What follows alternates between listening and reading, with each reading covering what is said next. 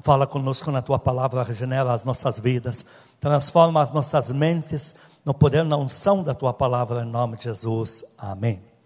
Queridos, o tema da palavra de hoje é decisão de seguir a Deus, apesar de tudo, nem que seja contra tudo, todos. Amados, temos momentos na nossa vida que vamos ter que tomar algumas decisões e não vamos poder pegar a opinião de ninguém. E nunca vai ser essa opinião, essa decisão de você sair da igreja onde Deus te plantou. A decisão vai ter que ser seguir a Deus, custe o que custar, e não importa o que a maioria ou todos dizem. Todos nós somos encurralados com esse tipo de, de decisão. Eu trouxe à luz da palavra de Deus, queridos, nove exemplos. Nós vamos começar vendo situação em que a decisão teve que ser um contra a opinião de um. Depois nós vamos ver um contra a opinião de onze, dois contra a opinião de dez, até chegarmos em gente que teve que tomar decisão contra a opinião do mundo inteiro. Queridos, um contra um, foi o caso de Jó. Nós temos um versículo em Jó capítulo 2, versículos 9 e 10, que define uma decisão tomada de seguir a Deus, e eu não estou interessado no que você, esposa, tem a dizer no caso. Neste caso aqui, obviamente. Jó capítulo 2, verso 10. Mas ele lhe respondeu: 9 e 10. Verso 9: Então sua mulher lhe disse: Ainda conservas a tua integridade? Amaldiçoa Deus e morre. Mas ele lhe respondeu: Falas como qualquer doida. Temos recebido o bem de Deus e não receberemos também o mal? Em... A Jó fala assim para a esposa: Eu estou decidido a seguir a Deus, eu tomo a decisão, sigo a Deus e eu não estou interessado no que você tem a dizer. Tua pastora sempre foi uma serva de Deus. Eu louvo a Deus por ter casado com essa mulher de Deus aqui. Recém-casados, nós fomos morar num lugar de altíssima periculosidade. E eu tinha que fazer uma campanha, um negócio para rasgar mesmo. Eu tinha que ir nos montes. Eu tinha que deixar ela em numa casa que era na frente de uma comunidade terrível. E eu falei para ela, recém-mudados, eu vou passar alguns meses no monte, às noites. Ela me falou, mas eu vou ficar sozinha, como quem diz, acabamos de mudar. Eu me lembro desse caso de Jó e eu tive que dizer para ela no dia, veja, nessa batalha você já perdeu. Ela me olhou e falou assim, quer saber, pode ir. Porque eu sempre falei para Deus que se Ele tiver um marido na minha vida, que ele ame mais a ti do que a mim, porque só assim, inclusive, vai, meu casamento vai dar certo. E ela teve que me renunciar, então não é uma esposa de Jó, mas ela teve que me renunciar. Eu já tinha dito para ela: nessa batalha você já perdeu, porque na parte B dessa informação, Adão sucumbiu. A esposa falou: Eu vou comer da árvore da maldição e vou me desligar de Deus. Adão não fez como Jó. Adão foi com ela, né, com aquela desculpa esfarrapada de eu não posso perder meu casamento. E aí Deus chega para Adão e diz: você, ele, Deus não pergunta como foi. Adão até tenta se justificar: olha, Deus, a mulher que você me deu, ela me deu. Não, não, Deus fala: você por acaso comeu disso aí? Se você se desligou de mim, eu não quero saber qual foi a pressão sofrida dentro de casa? Eu quero saber se você tomou a decisão de deixar de me seguir.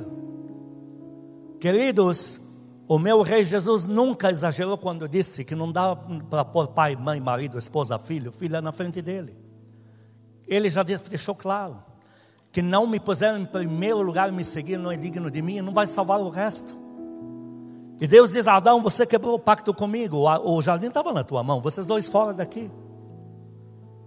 Amados, nós temos algumas decisões nesta vida que às vezes que nos põe comida na mesa, às vezes o pai quando estamos desempregados, solteiros, o pai que paga a luz do chuveiro na qual tomamos banho às pressas para não aumentar a despesa, pode se opor a Cristo na nossa vida.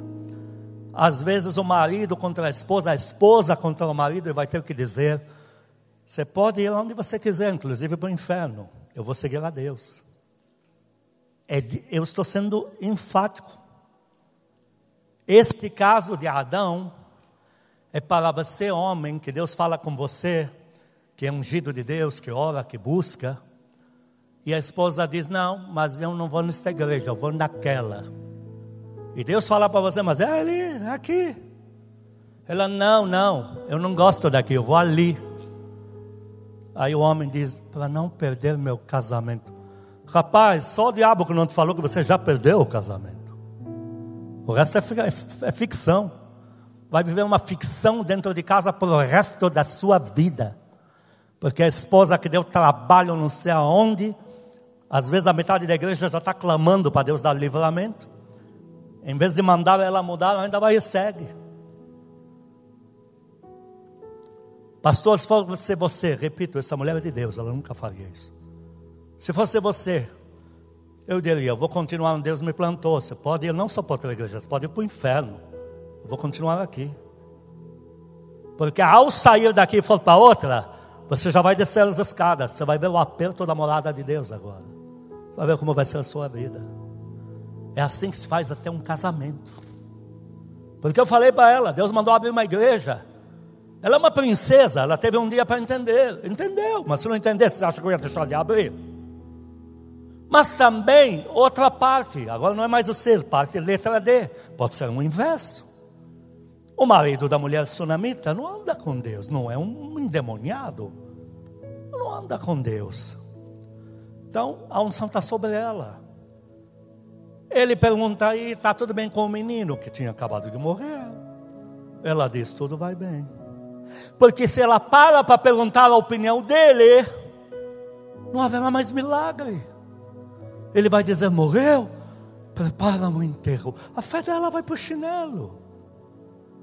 Então ela fala para ele: tudo vai bem, como você eu não tenho nada para tratar. Muitas mulheres me perguntam, estão em crise.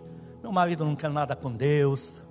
É, aqui eu tenho que abrir um parêntese, porque às vezes na casa ele diz: Mas eu sou a autoridade. E às vezes a gente apoia ela. Aí ele diz: Mas você não acabou de pregar que é onde eu falar que Deus falou comigo? Então, essa pessoa não está aqui. Então, rapaz, ela seguiu você onde você levou ela nas igrejas, você falou que Deus te mandou.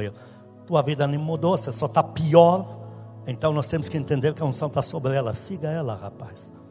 É o caso da mulher tsunamita. Não tenho opinião para te perguntar, marido. Porque se eu te perguntar, você vai matar o menino que já está morto. Então, para você não falar, nem, inclusive, mal de Deus, eu estou determinada. Ela pega o rapaz e diz: corre, no original, corre numa reta só. Vai numa reta só. Como quem diz, eu estou determinada nessa situação a buscar Deus. Você não vai dar glória a Deus pela vida dela? Aplaude a Deus por isso.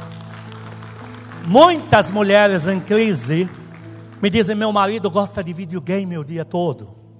Ou ele não é de orar, ele não ora, ele não jejua. Eu falo, filha, ele te liberou toda a autoridade nas costas. Aproveite isso, luta pela casa, põe ordem. Põe os demônios no inferno, não deixa nada no lugar, porque o poder inteiro está sobre você agora. Porque para Deus não tem sexo, o que é nascido do Espírito, o Espírito é. Então temos caso que a mulher não vai poder ouvir o marido mesmo, mesmo que ele tenha fachada de crente bonito, mas em casa não é eficaz. Então um, queridos, um contra a opinião de um, nem o marido, nem a esposa pode demover você de permanecer onde Deus te plantou. Você diria um amém a isso? Você vai fazer uma campanha de oração, eu estou te avisando que você vai. A pior coisa, olha, eu já vi ministérios rachar. Porque a pessoa diz assim: a gente combina tudo com não sei qual dos dois, depois eles mudam tudo entre eles, e a gente passa por cara de taxa. E como é que você acha que Deus se sente então? Ele te fala: vai lá, dez noites na tenda aqui orando. Que glória, que orgulho desses primogênitos pastores que vivem tudo em oração. Está aí, pastor daí com um grupo orando meia-noite aqui. Que privilégio. Aí Deus te fala, dez noites na, na, de campanha. Aí vem a esposa cheia do Espírito Santo. Nada disso, que exagero. Ah, então tá, fico com você. Interessante. Não vai ficar com ela orando, já sei. Vão assistir Tom and Jerry. Vão assistir lá. Vão assistir alguma coisa mais instrutiva na vida. Como é que você acha que Deus se sente? Eu te pergunto. Se tudo que Deus vai falar com você, a opinião errada vai acabar prevalecendo. Eu te pergunto, Deus vai entregar que chave que abre e fecha na tua mão? Então, queridos, tomamos a decisão, inclusive, é, inclusive, tomamos a decisão de que, diga comigo, no um a um, na minha vida, só Deus ganha. E se você fizer assim, até o marido da tsunamita que não entende muito lá de Deus, vai acabar com a vida muito feliz. Porque não é só que o filho dele ressuscitou. Por esse episódio, quando o inimigo entrou e a terra de todo mundo foi roubada, e houve uma restituição, enquanto se falava dos milagres para o rei, se falava desta mulher, e quando ela chega para dizer, rei, me devolve minhas terras. E o rapaz diz, rei, essa mulher aqui, viu? E o rei diz, tudo que é dela seja devolvido. Sabe quem desfrutou disso? O marido que não conseguiu interferir, não. Agora você aplaude a Deus mesmo. Você vai louvar a Deus por ter cedido. Você vai louvar a Deus por ter cedido para aquele e aquela em casa que é mais espiritual que você. Temos caso dois contra dez. Mas antes, vamos ler Hebreus 3,12. Olha, se você no 1 a 1, no 1 a 10, um contra a opinião de 11, um contra a opinião de igreja inteira, se você não optar por Deus e deixar o incrédulo tomar a decisão, entenda o que vai acontecer. Leia isso. Hebreus capítulo 3, versículo 12. Tende cuidado, irmãos, jamais aconteça haver em qualquer de vós perverso coração de incredulidade que vos afaste do Deus vivo. Ah, não, mas eu só estou seguindo ela para não perder meu casamento. Então, o, o supra-sumo de inteligência Adão, você não seguiu Eva para não perder seu casamento? Os dois acabaram fora do jardim, porque o veneno do coração dela matou o teu. Queridos, Deus nos pede posturas, renúncias, é, empenho, oração, campanha, igreja, seminário, tudo aqui. Aí na sua igreja, ninguém pode mudar a tua cabeça, porque você vai passar por essa prova. Uma das provas que Satanás faz, no um a um, Deus manda o profeta novo e diz: Filho, vai lá, eu te dou tamanho poder que você tem poder para secar a mão do reino na frente da nação, porque eu estou te mandando, mas vai e volta correndo, porque eles são persuasivos e você é novo no ministério, você vai acabar caindo. Ele volta, aí vem o profeta velho, velho no original, não tem mais nenhuma unção. E desse velho, não, não exagera, vem para cá. O profeta novo morreu. Queridos, Ninguém, nenhum ser humano vai poder convencer a gente que avivamento não vai chegar. Quantos estão comigo nessa? Levante a mão. Nenhum profeta velho, profetisa velha, vai poder me dizer que essa coisa de um poder jamais visto é coisa da minha cabeça. Porque eu vou dizer para ela: segue o caminho que você está, que nós já sabemos onde você vai, e em breve eu vou sentar na cadeira do avivamento. Eu vou estar sentado na igreja, numa dessas cadeiras, e eu vou ver a bola de fogo passar por mim. Eu vou pôr a mão nela, vou, o fogo vai tomar conta de mim, eu vou sair flutuando no ar da igreja.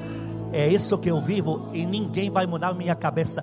Mas se você está errado, meu Deus do céu, eu prefiro errar, sendo abundante no reino. Tem muita gente, profeta velho, fala de poder de Deus e não invoca poder de Deus. Profeta novo, fala, invoca e logo vive. Dá glória a Deus bem forte aqui. Temos aqui dois contra dez. Vamos lá, doze, uma reta só. Uma missão, um destino, uma visão. Todo mundo vai conhecer o mesmo local. Para ninguém voltar dizendo, não, mas não foi o que eu vi. Vão em 12, voltam em 12. Porém, quando voltam, temos duas opiniões: dois contra dez. Dois dizem, temos a terra prometida. Dez dizem, não dá. E quem tem coração incrédulo, nas entrelinhas, ele sempre tem um coração envenenado de incredulidade. Deus não vai poder fazer. A partir do momento que alguém te disser que Deus não pode, ou te disser que é coisa da sua cabeça, entenda que você já está lidando com perigo. E você tem dois, Josué e Caleb. Eles dizem: dá sim porque essa conquista, esse avivamento que vai chegar, essa prosperidade material, é tudo oriento, oriundo da glória, do poder de Deus, de janelas que vão se abrir no céu. Deus, nesse púlpito aqui, na maior crise do Brasil, com os políticos mais chefiados pelo inferno, todos pactuados, bruxos, malditos, comendo carniça, defunto de criança, estão fazendo isso para destruir a nação Deus teve calibre de nesse púlpito, não eu, Deus teve calibre. Deus pode escrever o que ele diz, porque ele fala e faz. Ele falou: o Brasil vai experimentar um boom financeiro, vai ser uma das nações mais sólidas. A moeda brasileira vai ser. Acabou de sair o PIB hoje. O homem do Banco Santander, porque isso é público, posso dar o nome. O homem do Banco Santander, estou com o, a voz dele no meu celular, falando: nós, os bancos, tivemos o maior susto no, no bom sentido porque nós esperávamos um crescimento é muito maior. Ele falou: então em janeiro ninguém mais segura a nação brasileira. Vai aplaudindo a Deus, igreja. Eu vou querer escutar a analista crente meia-boca que não crê em poder de Deus. Vou querer perguntar para ele o que fazer com a minha vida. Eu vou confiar no que meu Deus diz, igreja. Porque pelo sobrenatural. E Deus falou para dois: é sobrenatural. Falou para dez, é sobrenatural. Os dez falaram, não existe isso. Caleb e Josué falaram, existe. Nós aqui falamos, o avivamento existe. Porque o Rei Jesus existe e nunca Deus vai deixar de atender a oração de uma igreja que quer glorificar o filho dele. O pai não tira os olhos do filho dele. Quando o filho dele entra no trono na frente do pai, um cheiro cobre aquele, aquela sala do trono. O pai fala: Lá vem o meu filho que acabou de sofrer. Olha como ele exala perfume aqui. Eu, eu desejei que ele nunca saísse da minha presença pela terra, mas ele tem que ir, porque o teu Senhor vem aqui para estar entre nós. Aí você vem para o pai e diz: Me dá um poder jamais visto que vou glorificar esse, esse, esse filho que o Senhor tem, que o Senhor não tira os olhos dele 24 horas. Você acha que Deus não vai dar? E aí você diz, inclusive, isso exige muita despesa. Deus fala: Vou tirar centopolon. Centopolon é sobrenatural. E qual é a sentença nas costas de quem seguiu a Deus? Josué e Caleb. Você vê um singular aqui. Em Deuteronômio capítulo 1, versículo 36. Deus não fala de Josué, ele fala só de Caleb. Sendo que Caleb e Josué fizeram assim: nós cremos, nós vamos entrar e entrar. Deus só fala de Caleb, leia isso. Deuteronômio capítulo 1, verso 36. Salvo Caleb, filho de Jefoné, ele haverá, e a terra que pisou darei a ele e a seus filhos. Por quê? Porquanto perseverou em seguir ao Senhor. Contra a opinião dos outros dez. Por que Deus não fala de Josué? Porque no bastidor, Deus tinha chegado para Moisés, Moisés vinha aqui. Para Josué você entrega tudo. Ele é teu segundo. Todo o teu poder, tua vara, está tudo sobre ele. Aplaude a Deus por isso, aplaude. Glória a Deus. Então Deus mantém isso em segredo. Deus mantém isso como um presente que eu vou dar de última hora. Nem Josué sabia disso.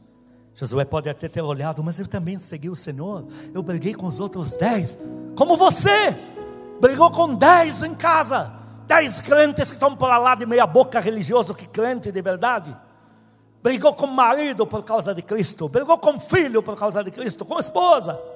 E Deus não fala nada. Saiba que tem um presente que está sendo desenrolado e vai ser entregue nas tuas mãos. Saiba que algo grande vai ser colocado na questão. Terceiro personagem, temos um contra a opinião de onze. Pedro vê o Senhor Jesus andando no sobrenatural.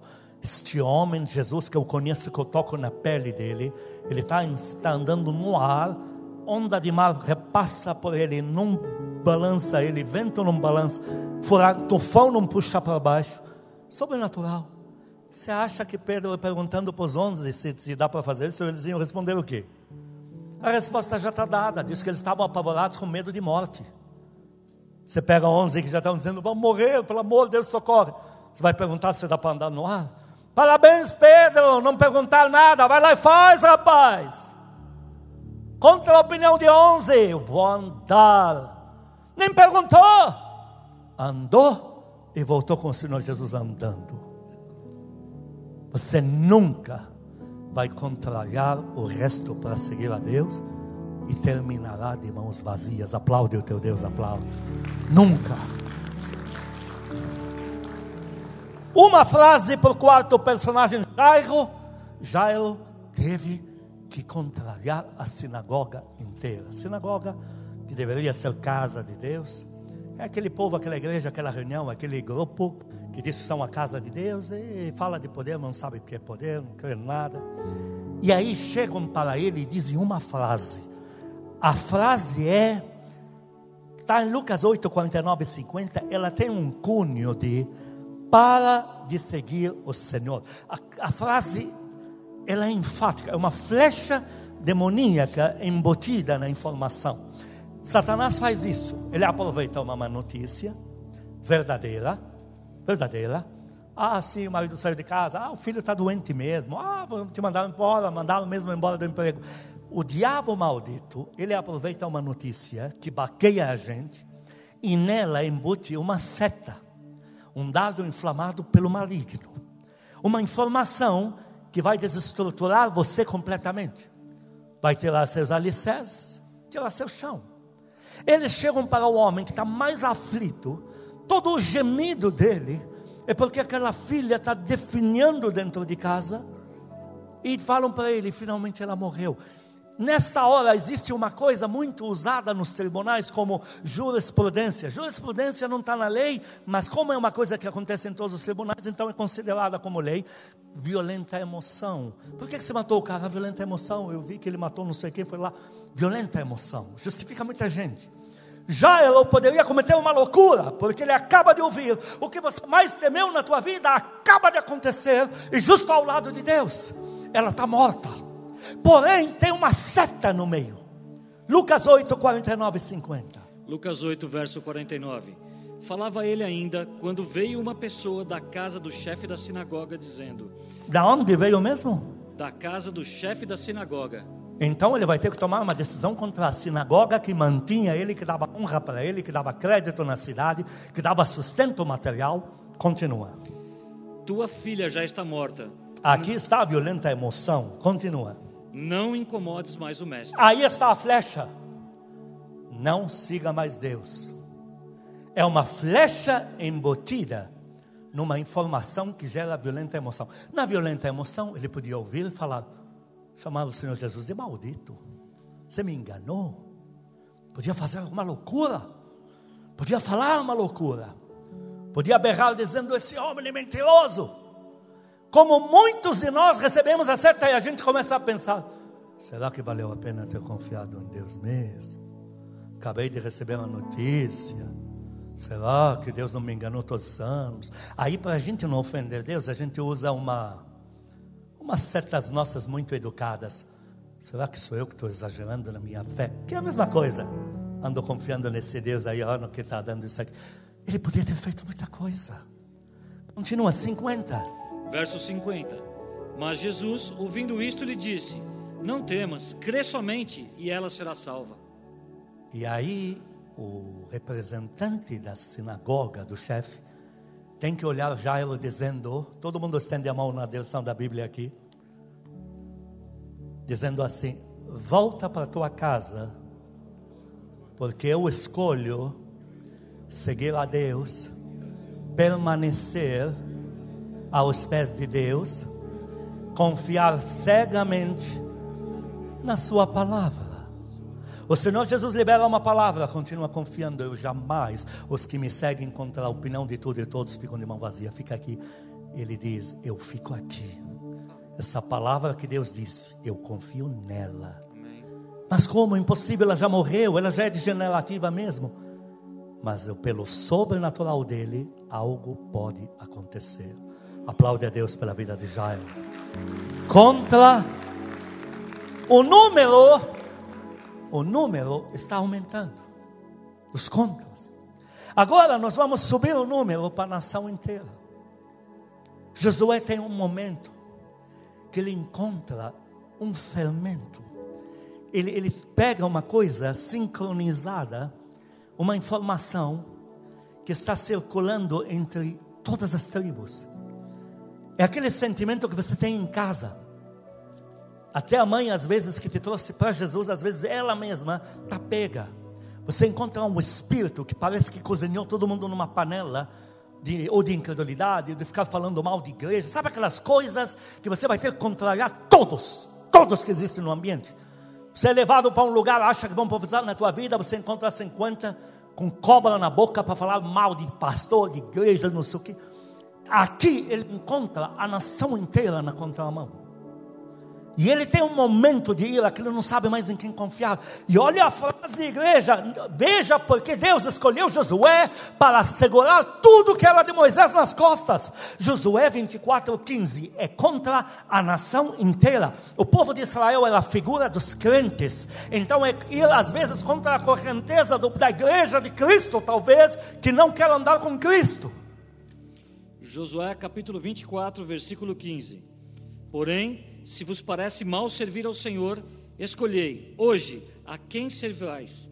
Se aos deuses a quem serviram vossos pais, que estavam da além do Eufrates, ou aos deuses dos amorreus, em cuja terra habitais. Eu e a minha casa serviremos ao Senhor. Eu e a minha casa serviremos ao Senhor. Quantos vão dizer isso aqui? Eu Quantos vão levantar casa, a mão? Diga comigo, eu e a minha casa. Eu e a minha casa. Serviremos ao Senhor. Serviremos ao Senhor. Eu não vou perguntar, podemos abaixar as mãos, não vou perguntar quantos solteiros, solteiras querem casar, formar família. Deus dá sempre um marido bom para ela quando ela é boa, Deus dá uma esposa boa para ele quando ele é bom. Então você entendeu a informação. Você vai casar e vai puxar a tua casa para um vagão chamado Deus não quero nem saber. Não tem esposa de Jó, não tem uma Eva, não tem. Vai ter que funcionar. Eu estou te afirmando que essa foi a frase que fez Josué, de verdade, se consolidar como um homem que agora entra na terra prometida.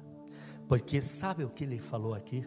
Ele falou assim: Eu preciso da estrutura que agora militar é formada em Israel, quase 4 milhões de pessoas.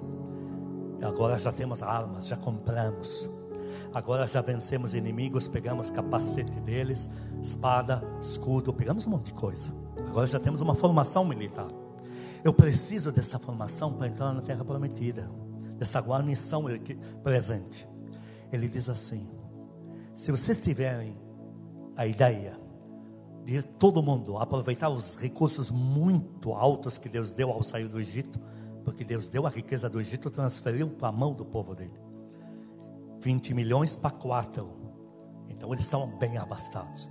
Se vocês querem aproveitar isso e se espalhar pelas nações árabes, então era tudo que eles queriam. Já pode agora para vocês não é terra prometida. Vocês vão entrar na terra dos árabes, que eram muito arrojados, muito exigentes nos perfumes, na, nos adornos, no, enfim, como sempre foi a cultura árabe. Vocês não querem ir lá, não é o sonho de vocês? Já vai entrar riquíssimo mesmo, eles vão te receber de braços dados, por, abertos, porque você está com um patrimônio nas mãos. Pode ir, eu e esta família vamos invadir os cananeus, os, aqueles cinco gigantes lá, vamos arrebentar todo mundo, vamos pegar a terra para a gente. Alguém diz, só louco falaria isso. Eu digo, não. Só espiritual conectado em Deus, que conhece o poder de um Deus que abre o mar vermelho, diria isso. Esses espirituais estão aqui? Aplaude ele, aplaude. É mais ou menos você falasse assim, nem que o mundo inteiro não creia no avivamento. Deus, me dá esse poder nas costas que eu vou avivar o mundo inteiro para ti. Quantos diriam isso agora? Diga comigo, nem que o mundo inteiro não acredite em avivamento. Eu aceito o poder de Deus, a vara de Deus na mão, para avivar o mundo inteiro para Ele. Muito mais quando no mínimo você tem uma igreja, mas graças a Deus está cheio de igreja boa, está tudo aí clamando pelo mesmo mover que vai chegar. Outro contra a nação inteira, sexto personagem, Davi. Davi chega num episódio em que vê Golias e a nação inteira diz: não dá, porque a nação inteira foge e se esconde atrás de moitas. E quando eles veem Golias, ele vê que a nação já tem uma opinião formada, porque essa façanha já há 40 dias que se repete. Então já se montou uma, um perfil de que a, da opinião da nação. Davi tem que ir contra a opinião da nação inteira para brigar com Golias. Davi tem que ir contra a opinião da sua família de casa, onde o primogênito, representante legal da família, chama ele de vagabundo e manda ele embora mas Davi disse: Se eu for embora, esse Golias, com esse exército incontável lá fora, vai devastar tudo. E onde eu for, vão acabar me devastando também. A solução não é ir embora. A solução é eu assumir a guerra e a briga de Deus. A solução é eu orar e mandar os demônios para os quintos dos infernos. Agora ele chega no rei e o rei tenta desestimulá-lo e diz: Volta para tua casa. Ele encontra a opinião também formada do rei, dizendo: não vá. Ele tem que ir contra a opinião da família, da nação inteira e do rei da nação. E ele vai contra tudo e todos. E ele disse para o rei: Eu não tenho um apoio, um intercessor, eu não tenho um escudeiro para ir comigo, mas eu escolho Deus. Eu vou, eu e Deus. Mas como é que você vai? Porque nas costas desse maldito de quatro metros de altura, só do lado dele tem outro que é gladiador, um saci gladiador que porta as armas dele. Atrás dele, exércitos incontáveis. O que você vai fazer? Vou arrebentar com todos eles. Eu vou com o poder de Deus. Vamos ver como é que termina isso aqui. Aplaude a Deus pela vida de Davi, aplaude. Você conhece a história. Você sabe como ela terminou. Sétimo personagem, Davi, é Daniel. Tem A e B aqui. Sai o decreto, não é a nação o império que chefia o mundo inteiro, Babilônia. Não tem decreto acima desse. Olha, acima desse só decreto de Deus. Porque Babilônia estava no comando do mundo. E na Babilônia, pelo imperador, saiu um decreto assinado. Para que tanto exagero? Não pode orar para outro Deus. Daniel vê que ele está contra todo o império. A opinião do império inteiro, não faça. A opinião dos crentes, meia boca. O que é crente meia boca? Não acredita no poder de Deus, qualquer coisa não quer voltar para a igreja. Também parou tudo de orar. A opinião dos envelhecidos, não idade física, mas que acreditava no poder de Deus, já não acredita mais. Não adianta pegar, porque ninguém mais ora. Daniel olha o decreto e diz: Vou contra todo o império. Ele abre a janela e diz: Eu vou orar. E você lembra da história? O que, que Deus fez? Foi lá, puseram na cova e daí. O anjo foi com ele, deve ter conversado, contado para Daniel como é o céu.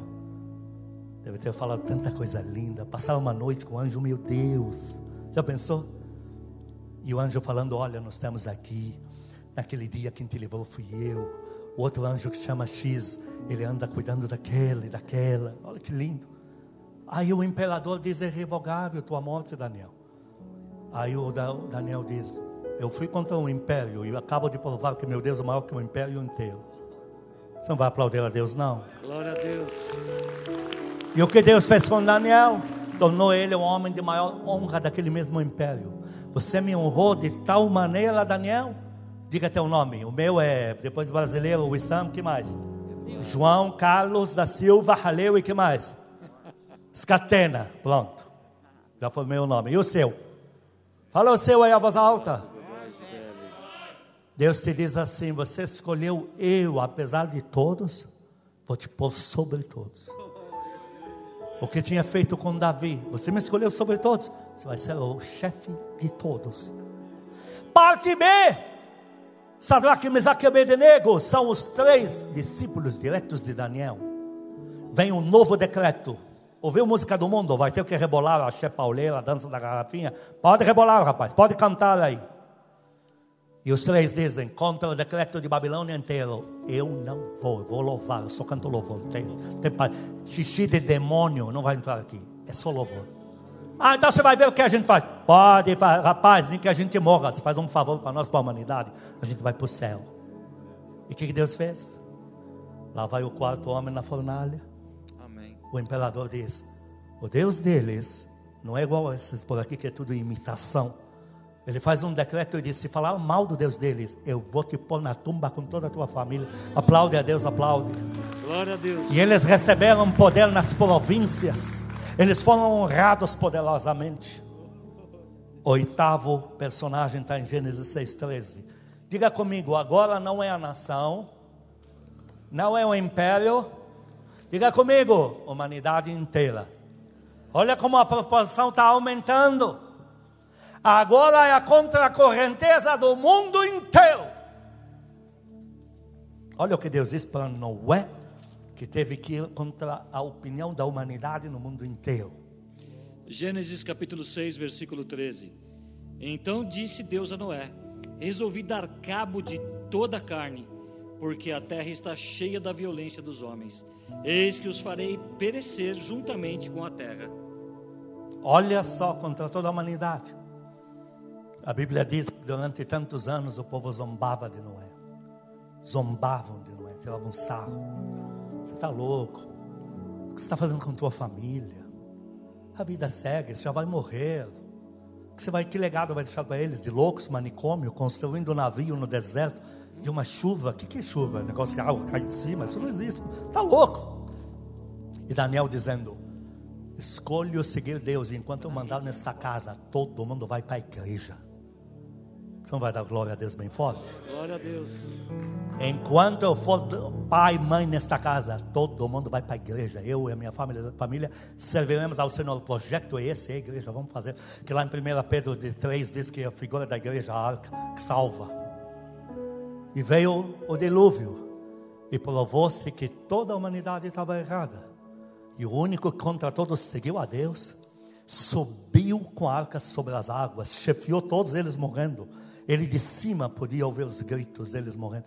Queridos, toda vez que você, que nós vamos contra a opinião de todos para seguir a Deus, Deus vai nos exaltar sobre todos. Essa é a matemática que fecha. Esse é perfil de Deus já traçado. Aplaude a Deus por isso, aplaude. Nono e último, nosso Rei Jesus, contra o mundo inteiro o rei Pilatos de Roma, estabelecido de Roma, representante do imperador, ele diz: sai dessa. A palavra é clara, fez de tudo para Senhor Jesus voltar para sua casa, dizendo assim: cada um volta para sua casa. Vamos acabar com isso. Ir para a cruz, vamos parar com isso. Eu posso te livrar agora, vamos parar. E o Senhor disse: Eu estou te avisando que vou para a cruz. E Pilatos diz: Eu não aprovo isso. Minha opinião não, não é o contrário. Então ele vai e fala com os judeus: Vamos tentar livrar ele, porque minha opinião é outra. O Senhor Jesus foi contra todos os fariseus e falou: Eu vou para a cruz. Ele foi contra toda a nação que disse: Crucifica-o, quer dizer, tira ele daqui. Ele falou: Vou morrer para salvar vocês. Ele foi contra a opinião dos discípulos que falaram: de maneira nenhuma te sucederá isto, de ir para a cruz. E ele falou: vocês vão dispersar porque não vão aprovar o que eu vou fazer, e vão me deixar só. Mas eu estou avisando vocês que eu vou escolher Deus até a última gota de sangue. Ah, que mais? Todo o resto da lista que você conhece. Contra tudo, contra o diabo. Até o diabo tinha uma opinião formada em Mateus 16: Senhor, de maneira nenhuma te sucederá isso. Como que diz, agora estou preocupado com sua saúde física sanidade mental. O Senhor diz, Satanás, arreda-te daqui porque me serves de pedra de pessoa. Vá para o inferno que é teu lugar que eu vou para o céu. E como é que terminou essa história? O diabo, grande lixo, a humanidade, pobres coitados, os discípulos, príncipes, sem noção, todos errados. E Senhor Jesus, lá em Filipenses 2, que começa no 5, tendo em vós o mesmo sentimento que houve em Cristo Jesus, que sendo em forma de Deus, não teve preocupação ser igual a Deus, antes esvaziou a si mesmo, tomando a forma, a forma de cruz, sendo obediente até a morte e morte de cruz, 9 a 11, pelo que Deus o exaltou soberanamente que lhe deu um nome sobre todo, todos não aprovaram? Lhe deu um nome sobre todo o nome, para que o nome de Jesus se dobre todo o joelho que há no céu, na terra, debaixo da terra. Versículo 11, para a glória de Deus Pai. Aplaude a Deus por isso, aplaude. Não adianta, queridos, não adianta. Deus não vai mudar de ideia. Terminamos em Malaquias 3, 14 a 18, quando Deus no 13 diz: Vossas palavras foram agressivas para mim e vós dizeis: O que falamos? que foi? Leia 14 ao 18.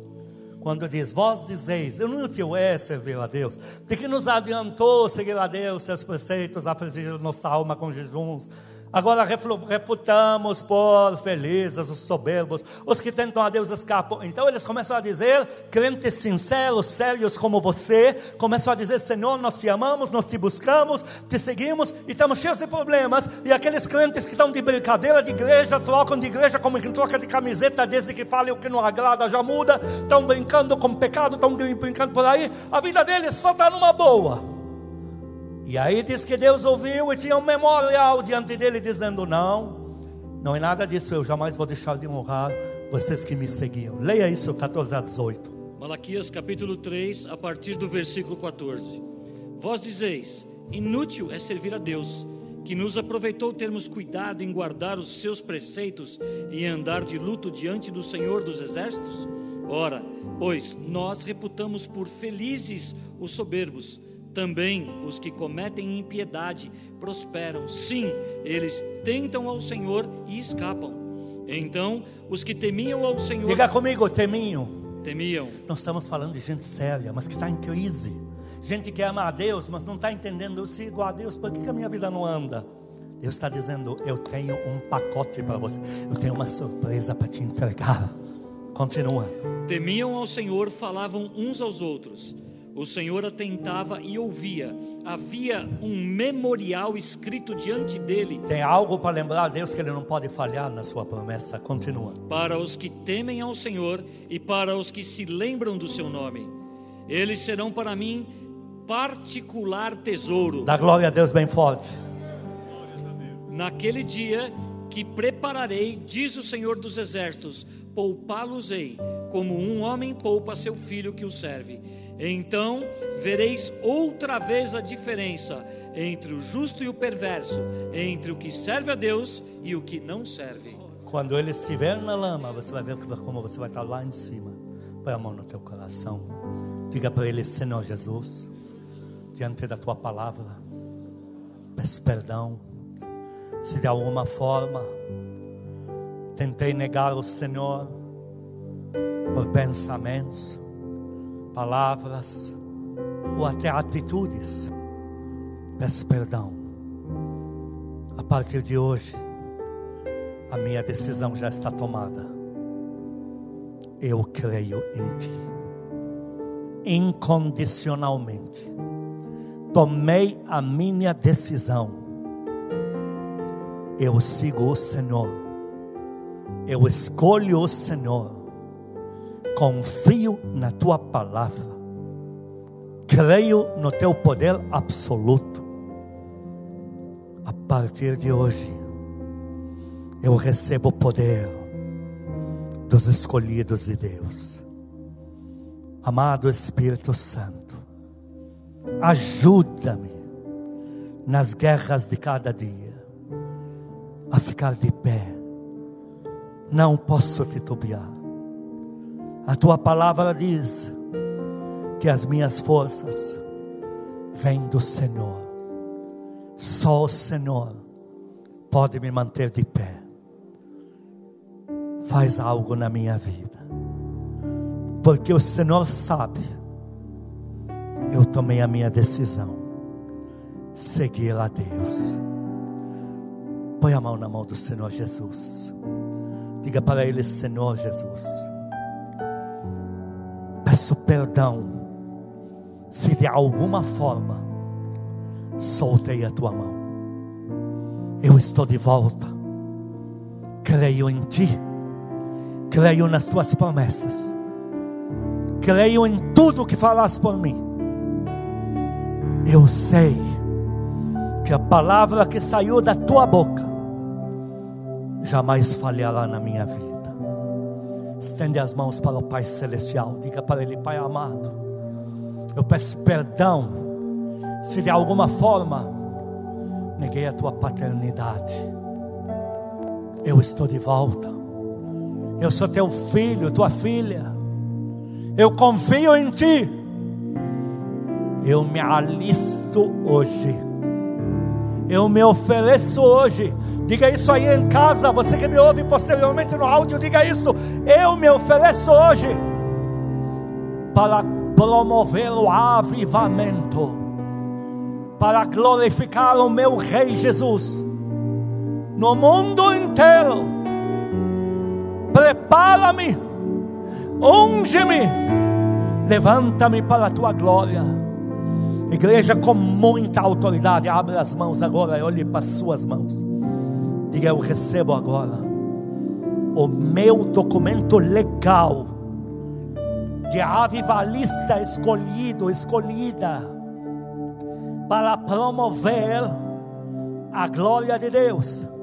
Olhe bem para suas mãos, abre os olhos e diga nestas mesmas mãos: Eu recebo agora, hoje mesmo, a liberação oficial do meu patrimônio financeiro, do mimo de Deus na minha vida, do cuidado excessivo do Senhor comigo, da generosidade do meu Pai para comigo. Põe a mão no teu peitoral ou no abdômen e diga: Ó, oh, diga, eu recebo neste corpo o poder de rejuvenescer, vida abundante. Eu recebo minha cura, eu recebo a obra que meu Deus faz no corpo físico dos seus escolhidos.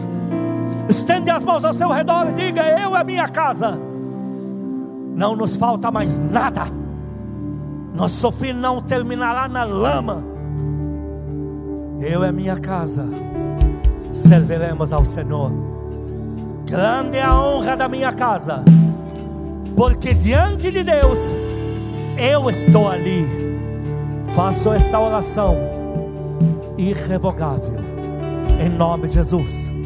Aplaude Ele, aplaude. Que o amor de Deus Pai, as santas consolações do Espírito Santo, a graça eterna do nosso Senhor Jesus Cristo sejam com os amados com todo o povo que ama a Cristo na terra de hoje para todos sempre.